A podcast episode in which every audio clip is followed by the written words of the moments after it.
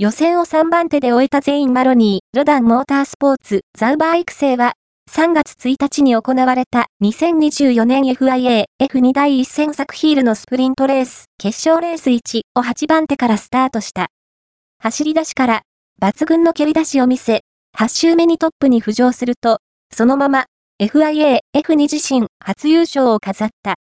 素晴らしいレースだった。もちろん、素晴らしいスタートから始まり、最初の2周も良かったね。常に、マシンを、正しいポジションにあったことが良かったと、マロニーはレース後の会見振り返る。